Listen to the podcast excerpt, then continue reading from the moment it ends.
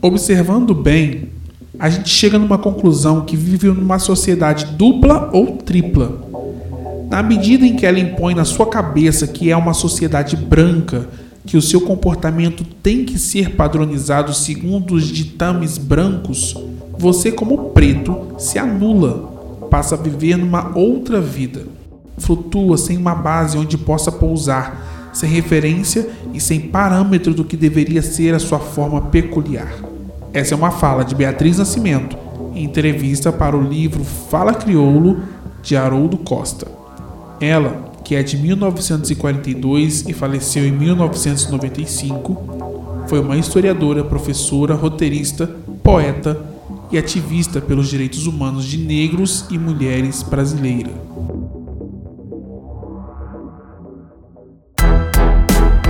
Olá, meu nome é Estevão Roque e esse é o Papretes.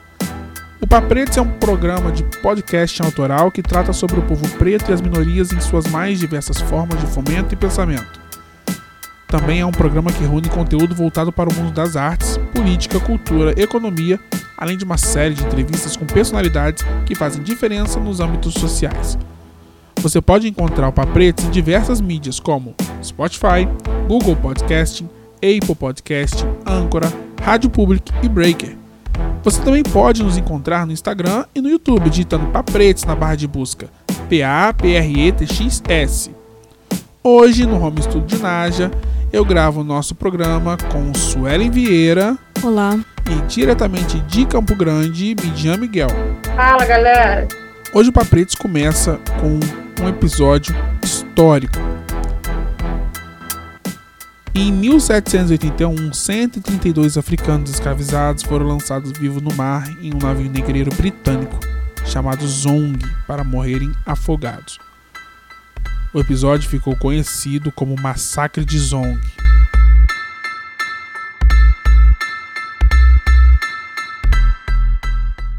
Segundo uma reportagem da revista BBC, eles estavam doentes e, na visão do capitão da embarcação, representavam uma ameaça à sua margem de lucro. Ao passo que a perda do que ele considerava uma, na época sua mercadoria poderia ser compensada com o pagamento do seguro. Os responsáveis pela atrocidade, conhecida como o Massacre de Zong, acabaram impunes, apesar dos esforços de ativistas do movimento abolicionista britânico para que fossem julgados por homicídio. E o episódio que teria sido imortalizado na pintura do britânico William Turner é hoje um dos símbolos dos horrores do tráfico negreiro. Entre o século XVI e o início do século XIX, pelo menos 12 milhões de africanos foram capturados e levados para serem vendidos como escravos nas colônias do continente americano, cerca de um terço deles em navios britânicos. Entre essas embarcações estava o Zong, que era originalmente um navio negreiro holandês e ironicamente se chamava Zorg, que quer dizer algo como zelo ou cuidado.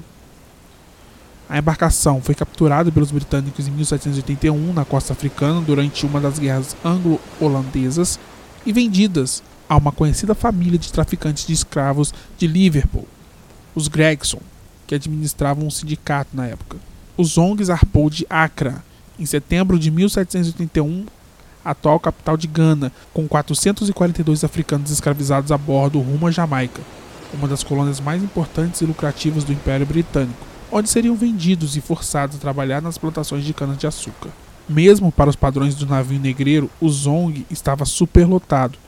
Havia 442 cativos a bordo, cerca de duas vezes a quantidade que um navio de seu porte era capaz de transportar. A tripulação tinha essencialmente o dobro da carga de trabalho. Ao jogar ao mar africanos doentes e moribundos que podiam ou não ter sobrevivido, mas certamente teriam baixado o preço médio da carga do navio, eles estavam ganhando no valor médio do seu privilégio. O principal legado do massacre é que serve como um exemplo impressionante da priorização da ganância em detrimento da vida humana. Ainda se vê o argumento de que, de alguma forma, se pode escolher a vida econômica em vez da vida humana, fazendo isso um paralelo com a pandemia de Covid de 2019, no que se refere aos debates sobre a abertura da economia e os riscos para a saúde.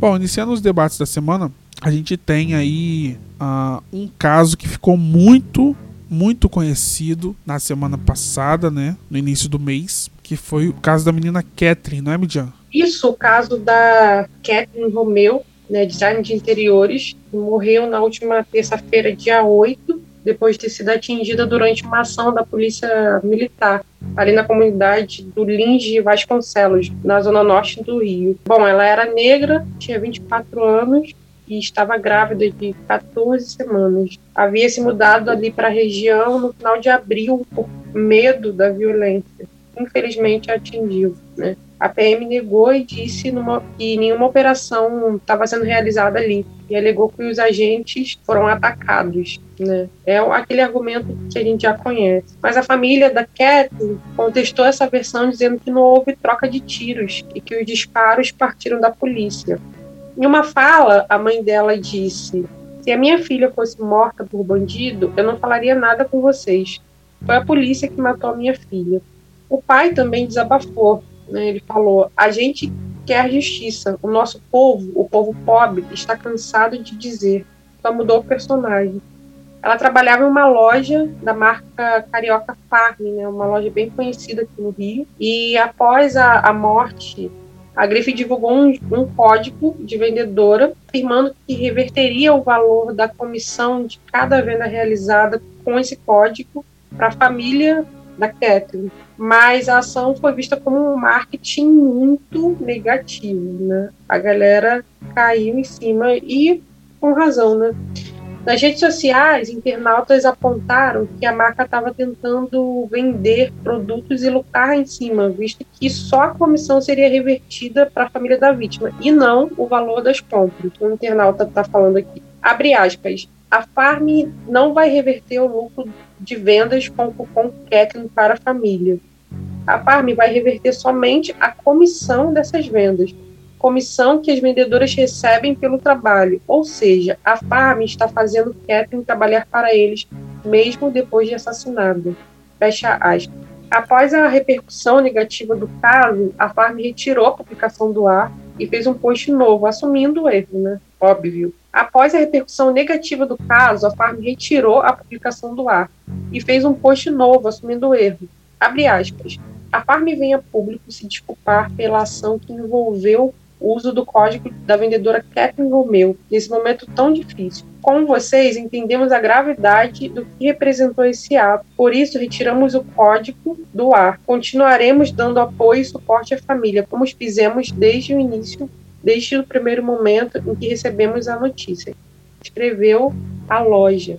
Bom, essa postagem aqui ainda teve uma repercussão, né? Porque os internautas queriam saber que tipo de suporte que a Farm estava dando para a família, mas não, não teve resposta disso.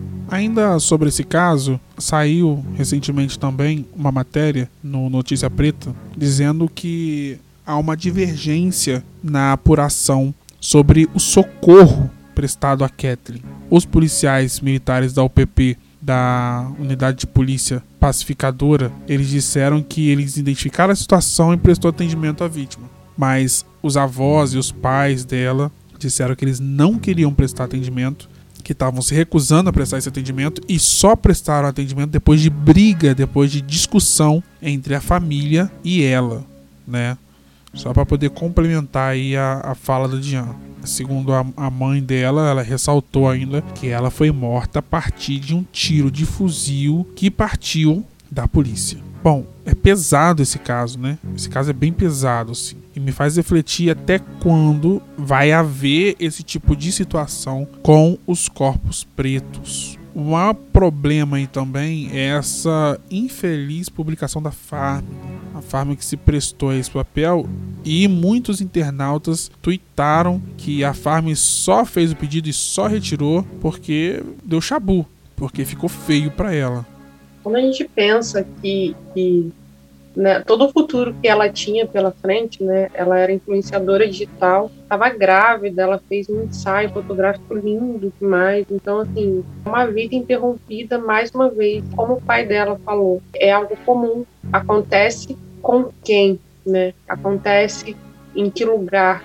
São sempre as mesmas pessoas, são sempre os mesmos lugares e sempre quem atira são as mesmas pessoas. Tá né? ficando normal, né, essa martirização de corpos pretos, né? Tá ficando comum essa coisa de atirei sem querer, de o tiro veio a gente não sabe da onde. Mas assim, foi como a gente viu essa semana na internet, né? A bala perdida ela tem cor. E essa cor, ela pega a gente, né? Essa bala, ela pega a gente. Ela tem endereço. Ela não é perdida. Ela tem endereço certo. Quando é na periferia, na favela, no povo preto, no povo pobre, ela tem endereço. É isso. Bom, a gente segue aí acompanhando a apuração do caso da Catherine possivelmente trazendo mais informações ao longo decorrer da semana, ao decorrer do tempo.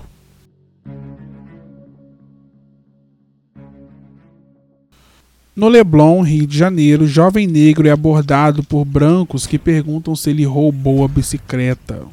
Caso Mateus, como a gente está intitulando aqui, aconteceu esse final de semana passado no Rio de Janeiro. Fala um pouquinho pra gente, Su.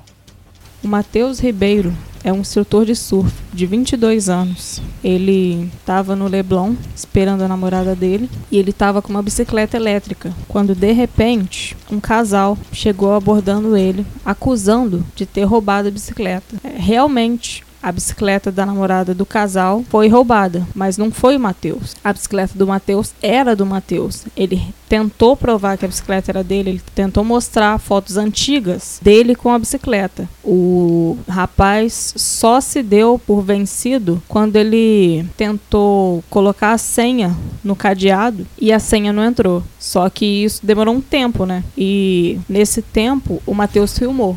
Só, só que o Matheus não conseguiu filmar tudo.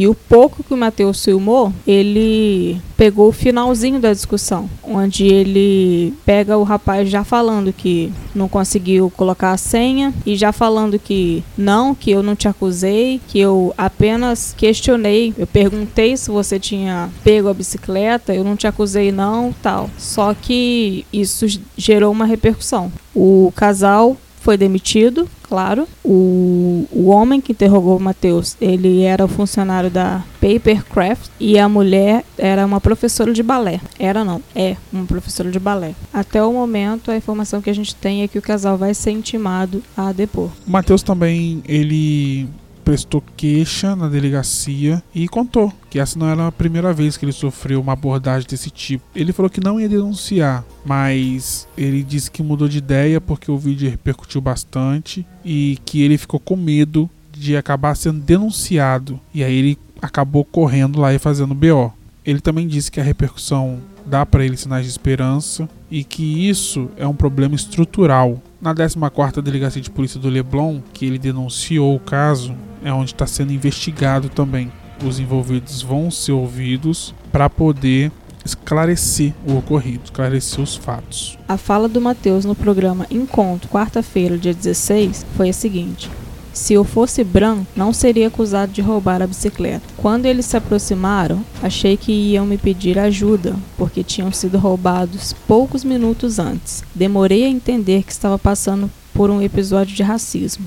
Midian. Então, o caso dele né, gerou alguns memes né, nas páginas pretas. Alguns memes mostram muito a realidade que a gente passa sempre quando vai comprar alguma coisa, ter o hábito de guardar a nota daquele, daquele produto, né? Por que, que isso é tão frequente? Porque está sempre acontecendo. Então, assim, você está com tênis, alguém te para, uma abordagem, ah, esse tênis é seu? Ah, então prova. Aí eu te pergunto, você é, pede a notinha ou você é branco? Porque isso acontece com muita frequência, gente, e isso é absurdo, sabe?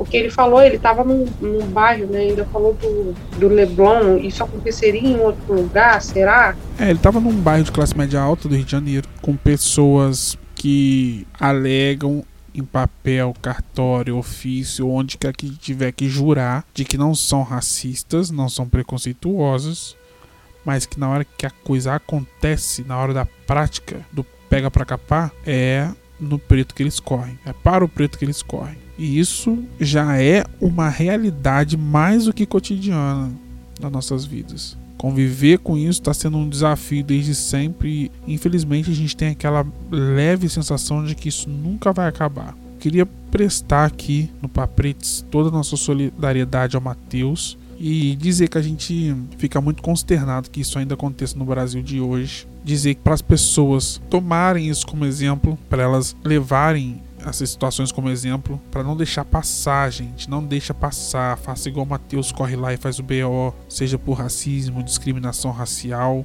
seja por injúria racial, seja por qualquer um desses problemas. Corre lá e faz um BO. Se sentiu ameaçado, desprotegido, vilipendiado, não deixa de denunciar, porque se o Matheus não tivesse divulgado o vídeo, se ele não tivesse denunciado, seria apenas mais um caso. Talvez ele estaria sendo procurado agora como uma pessoa que tenha furtado, que tenha roubado. Ele poderia estar agora tentando se explicar para a justiça por ter sofrido uma denúncia. Ele poderia agora estar até mesmo preso, detido.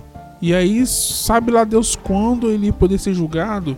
Ou sabe lá quando que o caso dele ia se tornar notório, ia se tornar um caso com tanta repercussão, como tem muitos casos dentro do sistema prisional assim. Então é uma reflexão que a gente traz para as pessoas não deixarem passar essa situação.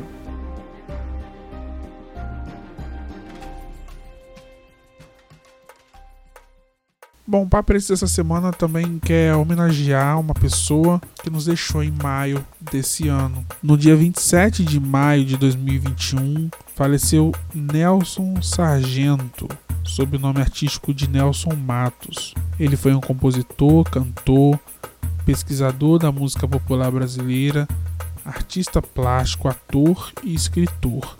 Ele nasceu em 25 de julho de 1924 ele era morador ali do Morro da Mangueira desde os 12 anos de idade e notabilizou-se como um dos maiores e importantes sambistas da estação primeira de Mangueira. Ele presidiu a ala de compositores da escola e se tornou presidente de honra. Ele faleceu com 96 anos no Rio de Janeiro e o seu apelido, sargento, faz alusão à patente que ele alcançou por ter servido o exército brasileiro na segunda metade dos anos 40. Ele também cantou ao do lado de vários cantores famosíssimos durante a sua carreira. Gravou um álbum solo aos 55 anos. Ele compôs mais de 400 músicas. Ele também foi pintor e poeta, teve livro publicado, Prisioneiro do Mundo, nome de um livro, e Um Certo Geraldo Pereira, nome do outro. Além disso, ele também fez participações em alguns filmes, como O Primeiro Dia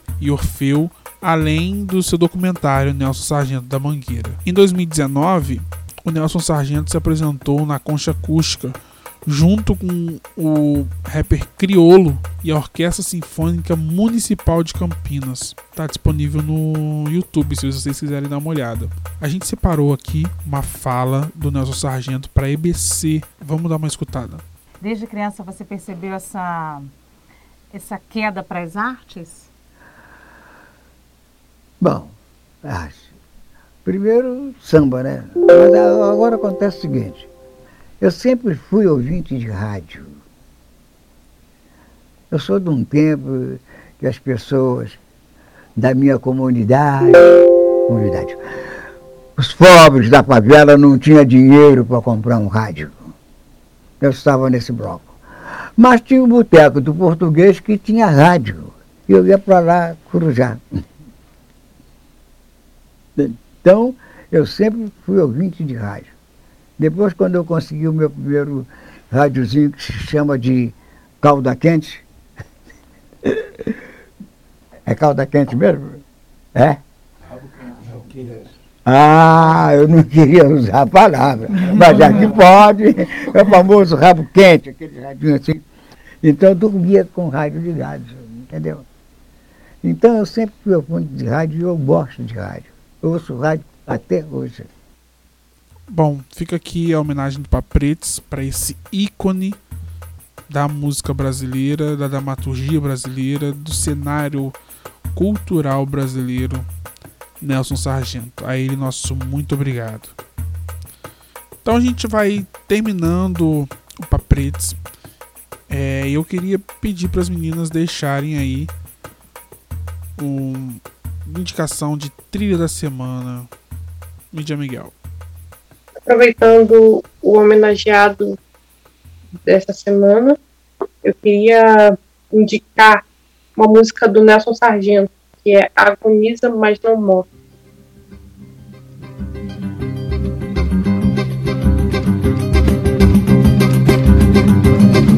Samba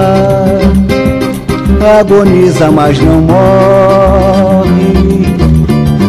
Alguém sempre te socorre antes do suspiro derradeiro.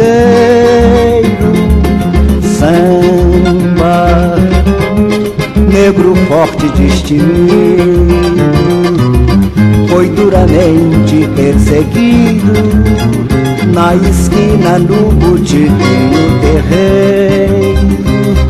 Samba, inocente pé no chão, a vida o guia do salão, te abraçou, te envolveu. Musicão, né? Musicão. É. Lembrar que o Nelson, além de tudo, ele era poeta, poeta né? Ele era um poeta e tanto, né? E você não percebeu Mudaram toda a tua estrutura Suelen Vieira, sua indicação de trilha da semana. Black Pumas Colors.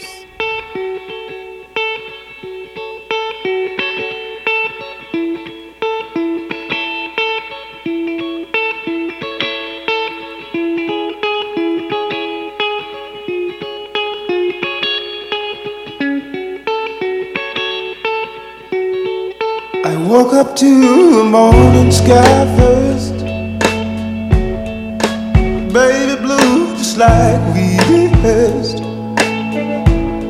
When I get up off this ground, shaking leaves back down to the brown, brown, brown, brown, till I'm clean.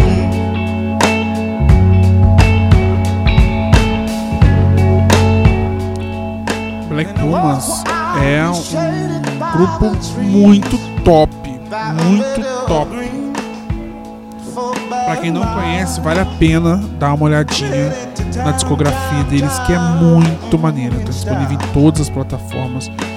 Eles é considerado um duo musical, né? É um duo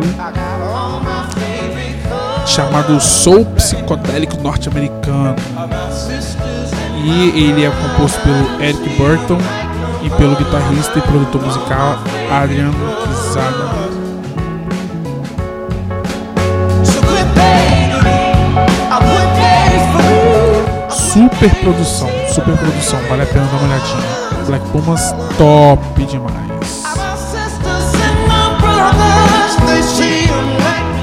Bom, a minha trilha da semana eu vou continuar com a mesma deixa que a colocou. E vou indicar Nelson Gonçalves naquela mesa. Naquela mesa ele sentava sempre e me dizia sempre o que é viver melhor. Naquela mesa ele contava histórias que hoje na memória eu guardo e sei de cor. Naquela mesa ele juntava gente e contava contente o que fez de manhã. E nos seus olhos era tanto brilho que mais que seu filho eu fiquei seu fã. Eu não sabia que doía Bom. E é o som de Nelson Gonçalves que a gente vai encerrando o programa de hoje. Eu queria agradecer a mídia Miguel, agradecer a Sueli pela participação mais uma vez nessa mesa. E Midian, tem algum recado aí para os nossos ouvintes?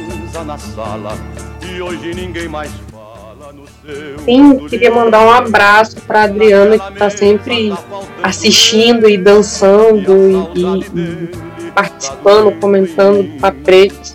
É uma ouvinte está sempre aqui com a gente, então queria agradecer e mandar um abraço para ela. Su. Deixo uma reflexão para vocês a galera preta que ouve, é, se vocês um dia acordassem Agora branco, brancos, mesa na sala. E Qual a primeira coisa que vocês fariam? É, uma reflexão em tanto, tá né? faltando ele uma reflexão em tanto. Bom, eu também gostaria de agradecer muito vocês por terem escutado o programa até aqui. Lembrar que a gente está disponível em várias plataformas e que você não tem desculpa para não escutar o nosso podcast, porque ele é totalmente gratuito e acessível. Se tem gente no exterior escutando, você que está aqui pertinho da gente tem que escutar também, não é verdade? Então, galera, muito obrigado. Para me encontrar no Instagram, é, vocês podem ir lá pelo perfil do Papretes, que você encontra todos os, os membros aqui da mesa. É, você encontra também as nossas caixinhas lá, vocês podem deixar recado no direct.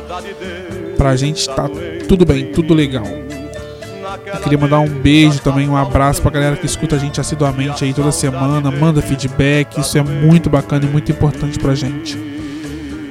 Então é isso. Até mais, até o próximo programa. Espero ver vocês, encontrar vocês nas nossas mídias sociais. Até mais, pessoal. Tchau.